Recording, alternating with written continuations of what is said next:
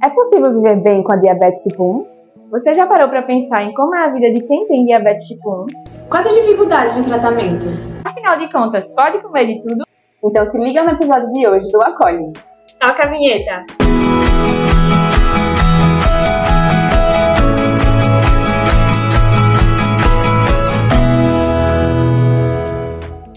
Olá, gente!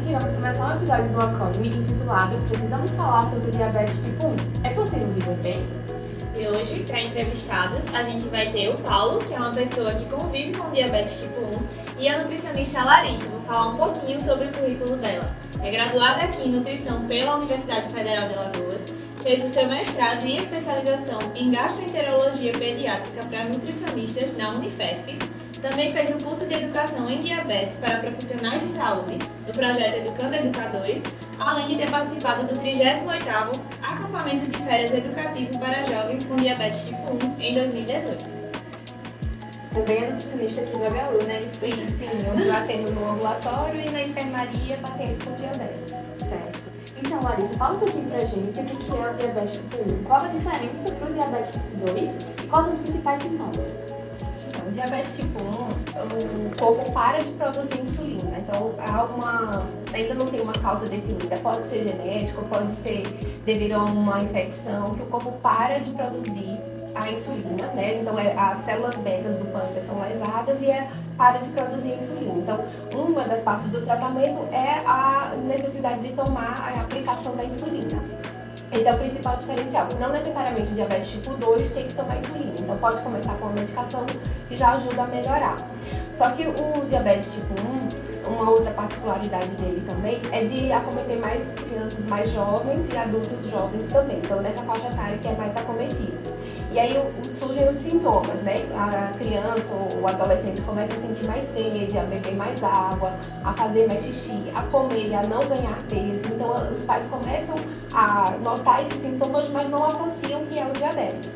Já o diabetes tipo 2, os sintomas também são semelhantes mas é, no caso do diabetes tipo 2, é uma consequência de uma vida não tão legal, né? de um estilo de vida não muito legal, com alimentação não tão saudável, o excesso de peso vem junto também e acaba levando à resistência à insulina. Então o corpo continua produzindo insulina, mas não consegue usar aquela insulina, então sobrecarrega o pâncreas nesse sentido.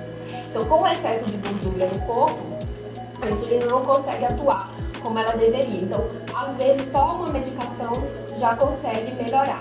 Mas a longo prazo, talvez os, os diabetes tipo 2 alguns precisam tomar insulina também.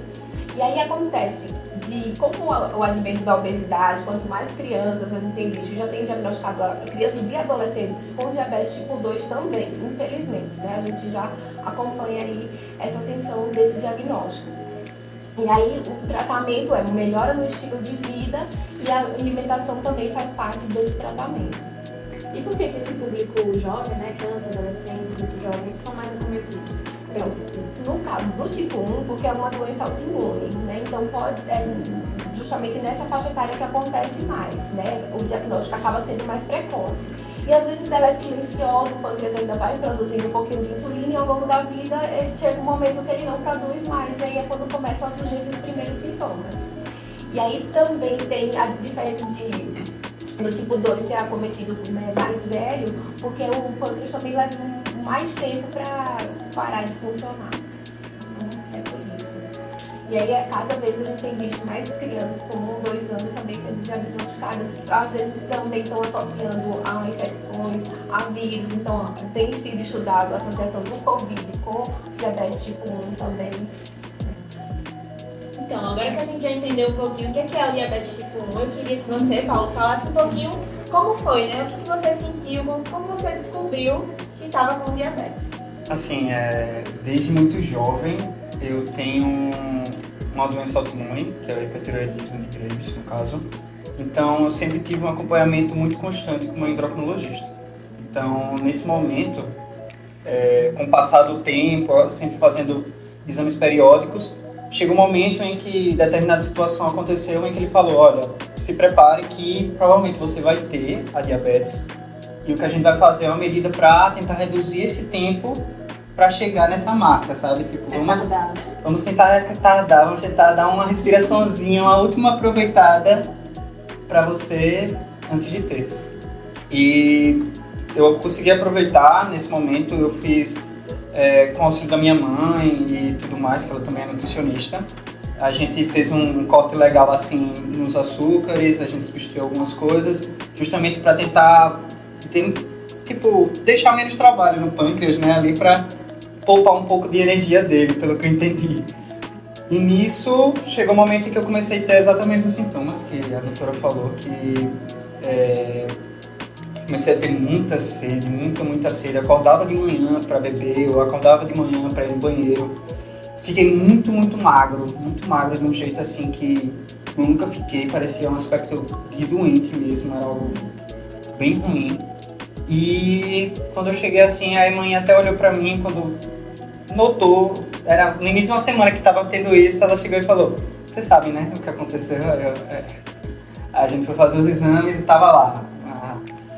A, é, a glicose na, na urina muito alto, elevado. Tinha também a minha hemoglobina glicada, estava 10,6, para você ter uma ideia. Minha média estava 280 e pouco, minha média diária, né? Só para as pessoas entenderem, a referência da hemoglobina glicada é mais ou menos 5,7%. Então a dele estava bem elevado. Praticamente o dobro, né? É. Muito alto. Tava super alta, então... É, assim, a minha sorte foi que assim que eu reconheci os sintomas, né? Junto com a minha mãe, a gente, olha, bora procurar o médico para te orientar e tudo mais. E também com a minha ajuda, a ajuda da Joana aqui, a gente a gente vai vendo como é que vai ser a sua vida nesse momento. Tá? Foi um baque, né? Assim, por mais que eu já sabia que ia chegar esse momento, quando chega você vai mudar sua vida de tudo, né? Do zero. É. Momento você tá lá comendo é, um bolo de chocolate e tudo sem se preocupar, outro você tem que estar tá contando carboidrato e vendo se vale a pena comer um bolo agora, injetar ou comer depois, ou já injetar antes, enfim, a gente vai chegar ainda nisso. Antes de comer, a gente já pensa em todas as possibilidades, Nossa, né? É difícil, mas é possível, vou falar. Mas foi interessante, né, Paulo, que você falou que sua mãe é nutricionista, né? Porque Sim. vocês conseguiram ter todo esse acompanhamento. Então não foi aquele choque também para você já ter o conhecimento da sua doença, não foi aquele choque para a família, né? Não, Você não. já esperava. Forma alguma. É, assim, o choque foi para algumas pessoas que não estavam tão próximos ali da família, mas quem é mais próximo, o pai, minha mãe, os familiares mais próximos já tinham noção que isso ia acontecer. Alguns até hoje a minha avó fica, tô rezando pela sua cura, meu filho. Vai chegar a sua cura, ela vai chegar. Eu sei que não vai chegar.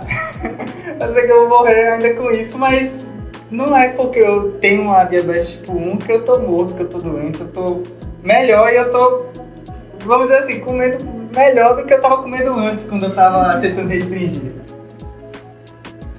Bom, então, é, Larissa, como nutricionista pode intervir né, na atenção a esses pacientes com diabetes tipo 1? Como paciente já nos ajudou a entender melhor. Então, assim, a alimentação saudável.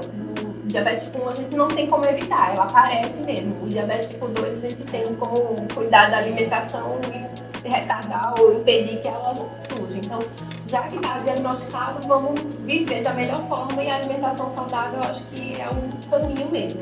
Ele já adiantou, tem existe a contagem de carboidrato mesmo, que a gente tem como ajustar melhor a alimentação junto com a, a quantidade de insulina que ele vai tomar para a gente fazer da melhor forma. Uma questão importante é a educação nutricional mesmo, porque essa questão da escolha, vou comer um bolo ou não vou, vou gastar os meus carboidratos aí no bolo né? Ou num prato de arroz com feijão. Então, assim, é saber fazer essa escolha. E como o diagnóstico às vezes é de criança muito pequena, então os pais, né, ficam muito assustados, né? E aí o meu filho não vai poder comer bolo nunca mais, não vai comer isso, não vai poder comer aquilo. Então tem que ser através da educação mesmo e ajudar, já que começou tão cedo, e aprendendo aos poucos que é possível comer, que é possível ajustar a alimentação, que é, dá para conviver né, com a alimentação e com o diabetes a vida pode ser mais tranquila e mais saudável mesmo. Porque talvez ele não estivesse se alimentando tão bem se não tivesse diabetes, né? Você já adiantou pra gente aí uma conduta que seria a educação nutricional. Qual outras condutas e até objetivos são importantes? Então, a gente tem que visar o equilíbrio da glicemia, né? Então, a glicemia precisa ser monitorada antes das refeições, após as refeições, né? Uma coisa que também muda um pouquinho o estilo de vida aqui são as furadinhas para verificar a glicemia. E aí, é, o controle dessa glicemia a longo prazo vai impedir o surgimento de outras doenças. Uma glicemia elevada pode levar a retinopatia diabética, a nefropatia diabética, porque o excesso de glicose pode né, levar a essas doenças também, não é só no diabetes tipo 2 que acontece. Então, é, a nutrição, a alimentação vai estar junto a isso, né? ajudando nesse controle da glicemia. Então, a educação nutricional, ajustar com os pais também o que, é que a criança vai comer aos poucos e para quando ele chegar na idade mais adolescente, de adulto, ele continuar também seguindo essas orientações também, que é muito importante. Né? Isso, o autocuidado. A gente tenta promover bastante o autocuidado. Né? O quanto antes a criança aprende a aplicar insulina, aprende a verificar, a controlar, a monitorar a glicemia, é melhor para ela porque ela vai conviver com isso a longo prazo mesmo. E aí, quanto mais cedo, melhor. Pessoas acreditam que quem vive né, com diabetes precisa fazer muita restrição e tal. Então conta pra gente assim, o que é que de fato precisa de ser restringido, o que é que é tabu, como a gente trabalha com essa faixa etária mais novinha, de crianças e adolescentes, eu evito falar, eu evito proibir, mas eles já chegam para o atendimento com muitos mitos, né? com muitos. Com, já né, chegam dizendo muitos casos que eu atendo. Então, não pode comer melancia, não coisas pontuais, não pode mais comer cuscuz. Então, são alimentos que a gente viu que não é bem por aí mas porque a gente associa o excesso de carboidrato, excesso de massa de que não pode comer. E realmente, alguns alimentos a gente observa que uns ou outros aumentam mais a glicemia, mas não necessariamente é que nunca mais vai poder comer. Então dá para fazer alguns ajustes, comer junto com uma fonte de proteína, com uma fonte de gordura, que a gente consegue equilibrar melhor essa glicemia. Então, é, tem a história do pão dormido também, comer o pão no outro dia. Forma amido resistente, mas não tem um impacto tão grande na glicemia que vai fazer diferença. Então, tipo, você só vai comer pão velho, então pode comer o seu pãozinho francês fresquinho que não tem problema. O cuscuz também, dá pra comer cuscuz, dá pra comer macaxeira, inhame, fruta. Nenhuma fruta proibida, né? Todas as frutas são realmente permitidas. E uma outra coisa também que me preocupa é com relação ao leite de Natal, que muitas crianças já chegam, uma das primeiras restrições que ele para, ah, já mudei o leite. Então, para criança, a gente não precisa mudar o leite, porque é diabetes tipo 1 o, a gente vê muito adultos com tipo 2 que muda para leite desnatável, substituição ao leite integral, porque foi uma vida de alimentação, né, e, e desregrada, com excesso de gordura, com excesso de açúcares, e aí dando isso, a diabetes não vem sozinha, ela traz a obesidade, a dislipidemia também, e aí uma das condutas seria essa mudança do tipo de leite. Mas para criança, a gente não é uma causa que vai levar a agravar o diabetes, então eles podem continuar tomando leite integral mesmo. Importante esclarecer essas coisas, Sim. né? Porque muita gente é. acha que é o fim do mundo. Isso ainda é muito tabu, né? As pessoas ainda acham que realmente diabetes não posso comer mais nada, acabou a minha vida, e na verdade não é. Inclusive, Paulo, queria que você falasse um pouquinho sobre, né? Como é que você está vivendo? Como é que está sendo o seu tratamento? Quais foram as mudanças no seu estilo de vida, assim? Que você pensou, poxa, eu tive que mudar isso por causa do diabetes? Assim, é...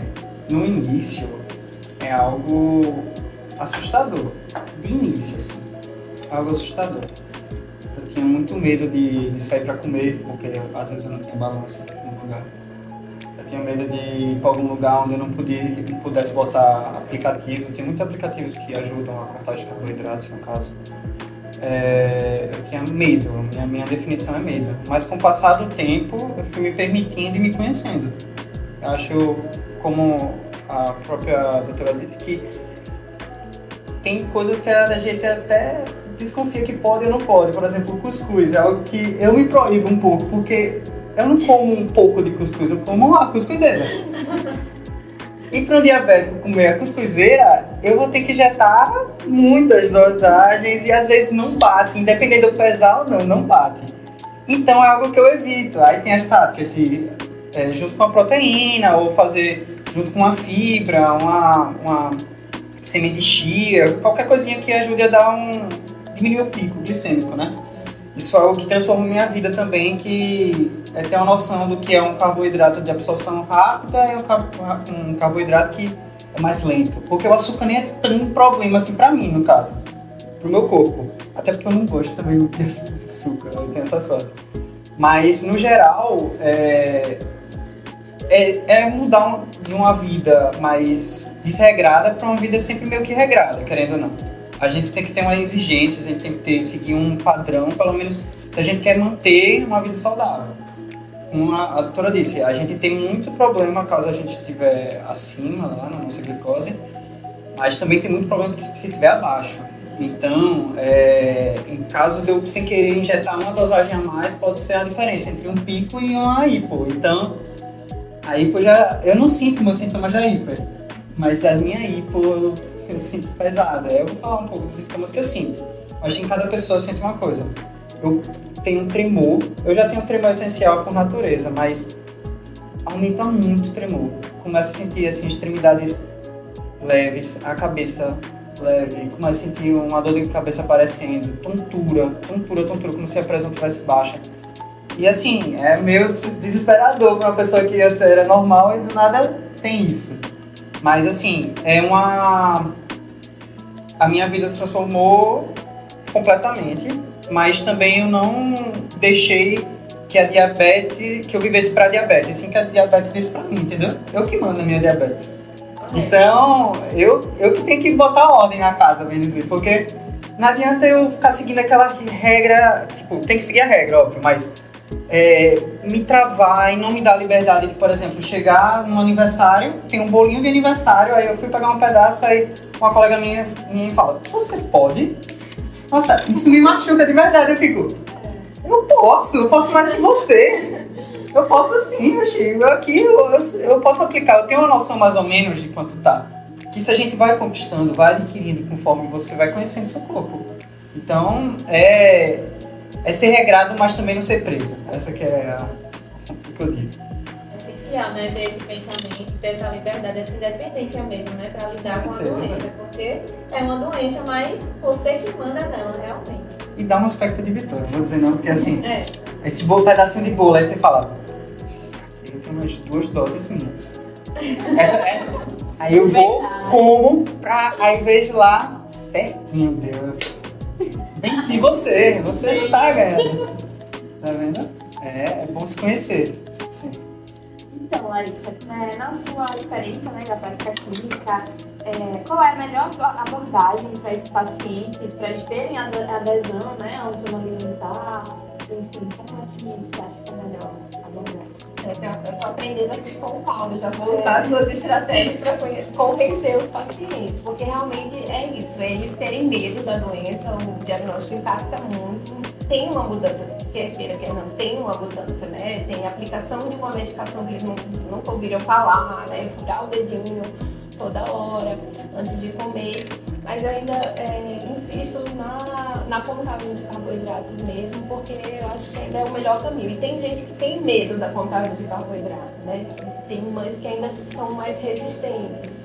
E aí a gente vai com um jeitinho até convencer e aí elas voltam dizendo, não, realmente dá certo. É, mas é uma metodologia que já está há muito tempo, já foi bastante estudada e que realmente tem um bom efeito no controle da glicemia e, consequentemente, no controle da doença. Explica só um pouquinho pra gente. Vamos a contagem de carboidrato. Então, é literalmente contar quanto tem de carboidrato nos alimentos. Então, naquele alimento que vai estar disposto a comer ali naquele momento.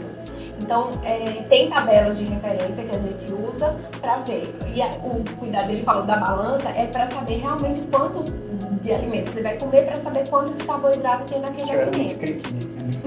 Eu não, não fazia a, a de colher porque existe. É, Pode continuar. Não, tem uma forma né, do olhômetro, mas quanto mais preciso, com certeza é melhor.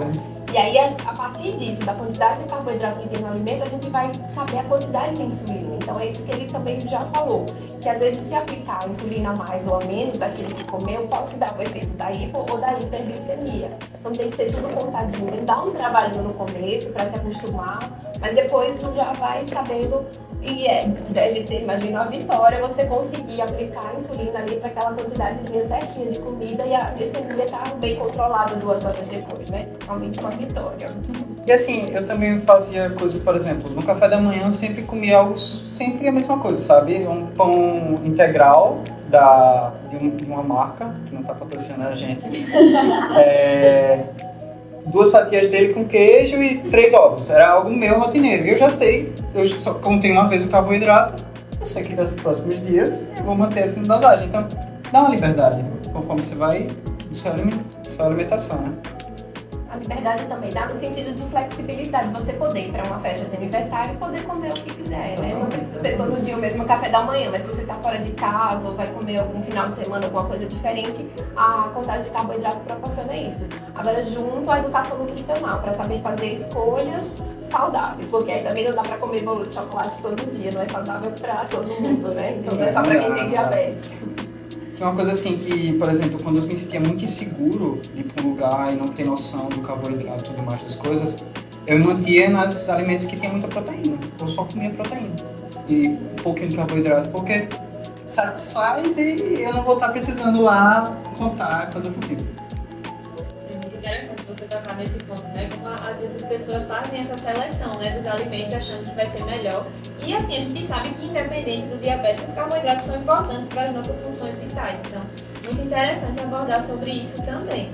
Mas você já falou um pouquinho, né, como você se sentiu, quando você descobriu, já sabe, já está expert na contagem de carboidratos, né, já sabe as quantidades no olhômetro. E aí a gente viu que você trouxe, né, algumas coisas que você usa no seu dia a dia. Você pode mostrar, falar um pouquinho sobre? Não, falo com certeza. É, só um toque também da, do carboidrato da contagem, é bom sempre estar tá tendo o acompanhamento com o endocrinologista para ajustar a dosagem e com a nutricionista também para ajustar, ver se você está contando certo e ver também com o endocrinologista que ah, provavelmente eu vou ter que aumentar a minha dosagem, pelo que eu estou vendo nos dias que eu estou passando, sabe? Pelo que eu estou me conhecendo. Porque é, é assim, é, é, a, às vezes a doença pode ter o, o dia de lua de mel. Né? Não, às vezes tem a lua de mel. Tem a fasezinha lá que tá tudo controlado. Tá tudo, controlado e do nada. precisa mais de insulina. Destrói tudo. Mas um ponto aqui, ó, bora lá. É, aqui é a minha insulina de longa duração. Todos esses, todas as insulinas são fornecidas pelo governo. Então, é, eu tenho apoio do governo, meu, meu médico ele vai e passa a prescrição de quantas insulinas aproximadamente eu preciso para um, um mês. E eu recebo pelo governo as minhas insulinas. Aí tem a de longa duração, que eu injeto toda de manhã antes que eu acordo. E eu tenho a de rápida duração, que é antes de todo alimento. Então a de longa duração, a minha no caso, não é para repetir, porque depende de cada um, eu uso 14, eu aplico. E a de curta duração, no caso, depende da minha contagem de carboidrato. Aí ela tem a, um númerozinho onde eu vou poder girar e dizer a, a minha dosagem, quantas doses, quantos bolos eu vou botar, que é a, a nomenclatura certa. Ela vem, ela é uma agulha super ultra fina, então não sente. Muita gente fala, ah, você está sentindo, você sente, não sei o quê porque tem lugares onde a gente pode aplicar, né? Que é região, região abdominal, lateral de coxa, é, glúteos, tem aqui no braço. Então são regiões onde a gente consegue aplicar, então em qualquer lugar a gente pode botar. E é muito fino, não dói, não machuca, não, não atrapalha. No início é, eu usava muito glicosímetro que eu não trouxe, infelizmente, mas essa é a caixa dele, inclusive. Essa é caixa dele que eu comprei. E, e, esse meu, no caso, ele fazia um contato com um aplicativo que já botava, você está resistindo nesse aplicativo. Mas nem todo mundo tem acesso a isso, mas o glicosímetro, glicosímetro é de extrema importância para o diabetes, principalmente porque, como a doutora disse, que a gente tem que estar tá tendo um monitoramento do antes e do depois da alimentação. Isso é bastante fundamental para a gente ver se acertou ou errou, vamos dizer assim, né? Mas é essencial. E eu uso um, um, dispositivo comigo que é um luxo. Eu, eu digo como um luxo mesmo. Eu tenho, sou muito agraciado e, e feliz para os meus pais terem a condição de comprar, que se chama Libre, que é esse chipzinho daqui. Ó. Ele se encontra assim. Ele está aqui, no braço. Esse chip ele fica, ele dura 14 dias no meu corpo. Ele fica sempre íntima, fica no líquido intersticial, acha, né? Isso. Eu fiz as aulas, né? é, fiz o dever de casa. É, então ele sempre fica monitorando, apesar que ele não é tão preciso e nem tão imediato quanto o glicosímetro. O glicosímetro é padrão ouro. Porque mede no sangue, no né? Sangue. O líquido intersticial é um pouquinho diferente. Isso. Mas pra gente já dá pra ter uma noção. Ajuda. Então, hoje em dia eu não me furo tanto o dedo porque eu tenho o benefício de ter esse livre. Aí como funciona o livre no caso? Hoje tá um pouco alto, desculpa aí. Porque coisas influenciam também. Pode ser o nervosismo, a ansiedade, estresse, dá uma alta. Viu? Eu, eu tenho um aplicativo do Libre, aí vai, eu clico para escanear, boto meu celular aqui perto ele vai falar, ó, tá 200, tô bem nervoso, tá alta. Então, assim, a minha média tá entre é, 70 e 180. Se eu mantenho entre 70 e 180, tá ótimo. Como eu uso o Libre já há muito tempo, eu consigo ter dados como, por exemplo, a minha hemoglobina glicada, que está 6%. Melhorou bastante, é, né? Muito. Pois, porque dá uma pioradinha aí, porque às vezes é, tem outra coisa que acontece que é os burnouts. Isso é normal, né? Nessa faixa etária. Nessa faixa etária. É.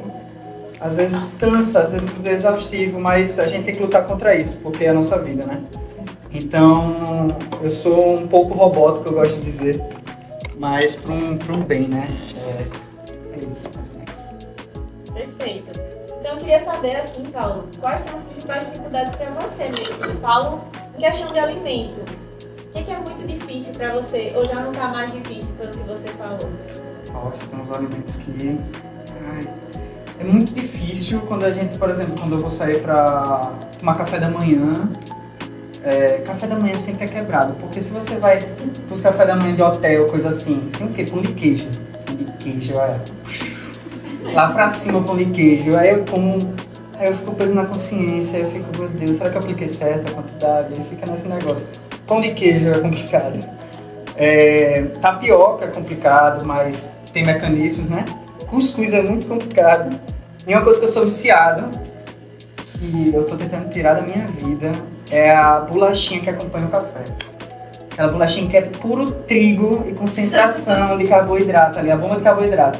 Então eu como aquilo, não.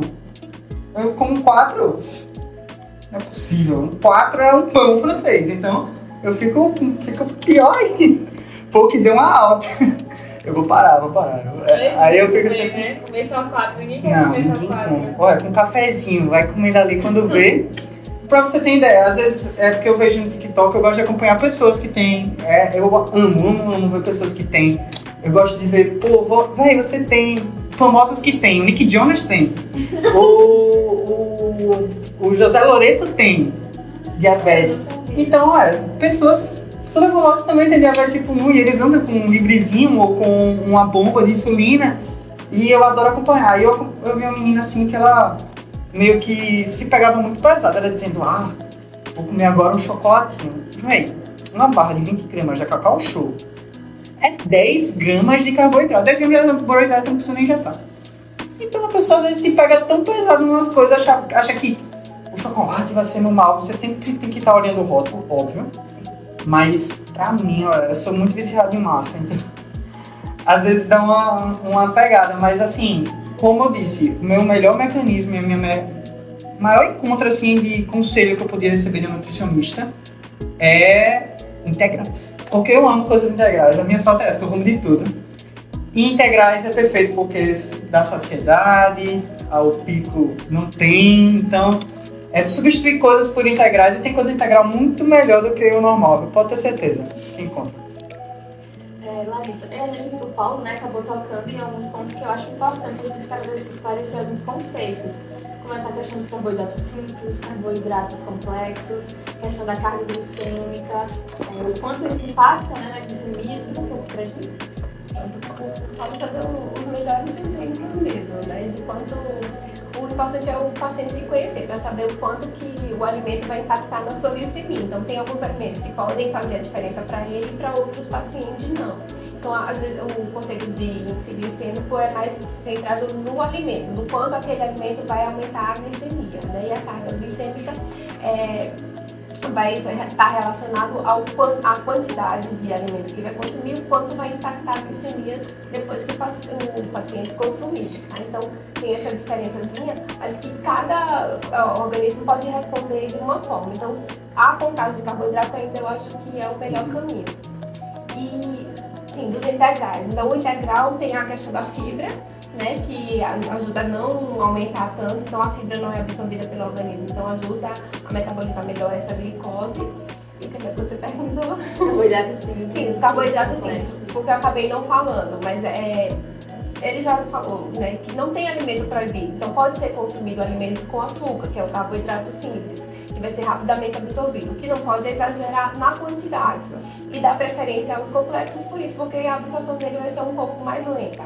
Então assim, um café com açúcar, um suco com açúcar, é possível, um bolo, é possível comer.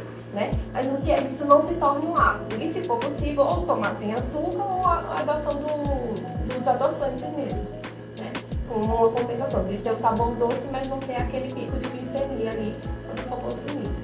É, tem um negocinho que eu queria falar que sobre a contagem de carboidratos que eu aprendi assim eu queria muito aprender sozinho as coisas antes para talvez foi um erro. Mas aí eu ficava muito batendo na tecla porque nos aplicativos quando você vai pesquisar por exemplo arroz 7 grãos da tal marca.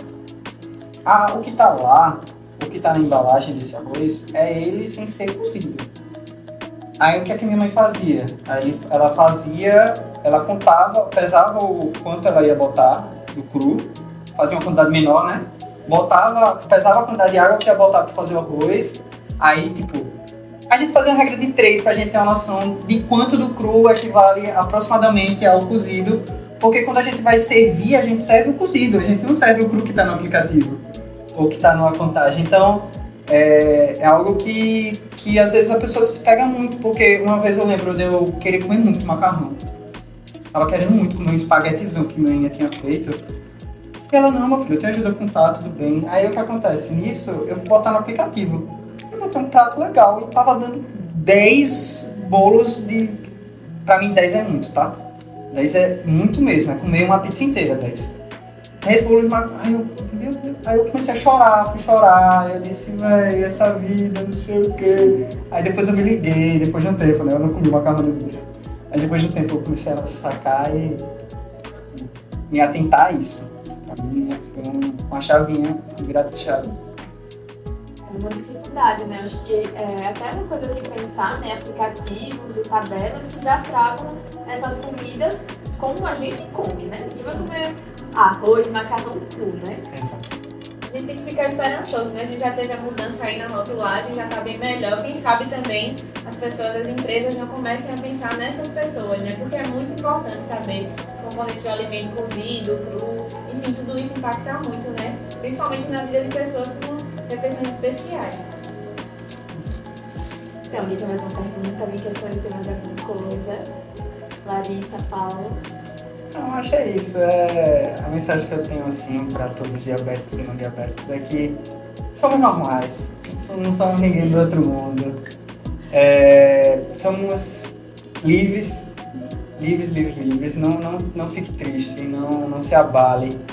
Você é maior que essa doença, pode ter certeza que existem problemas bem maiores para resolver do que a diabetes. E é só é só contar direitinho os carboidratos, ter um auxílio do nutricionista, que vai dar tudo certo na sua vida.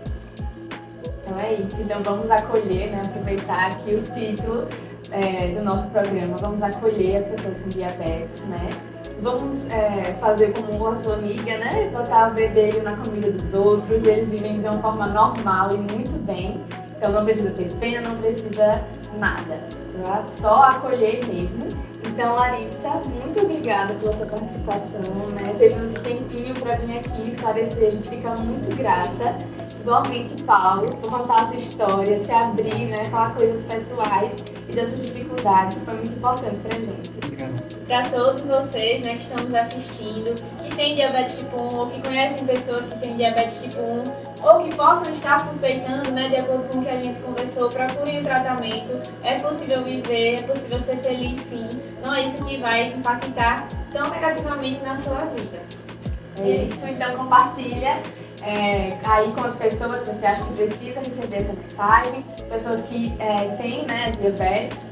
E é isso, gente. Tchauzinho, até o próximo episódio. Tchau, tchau.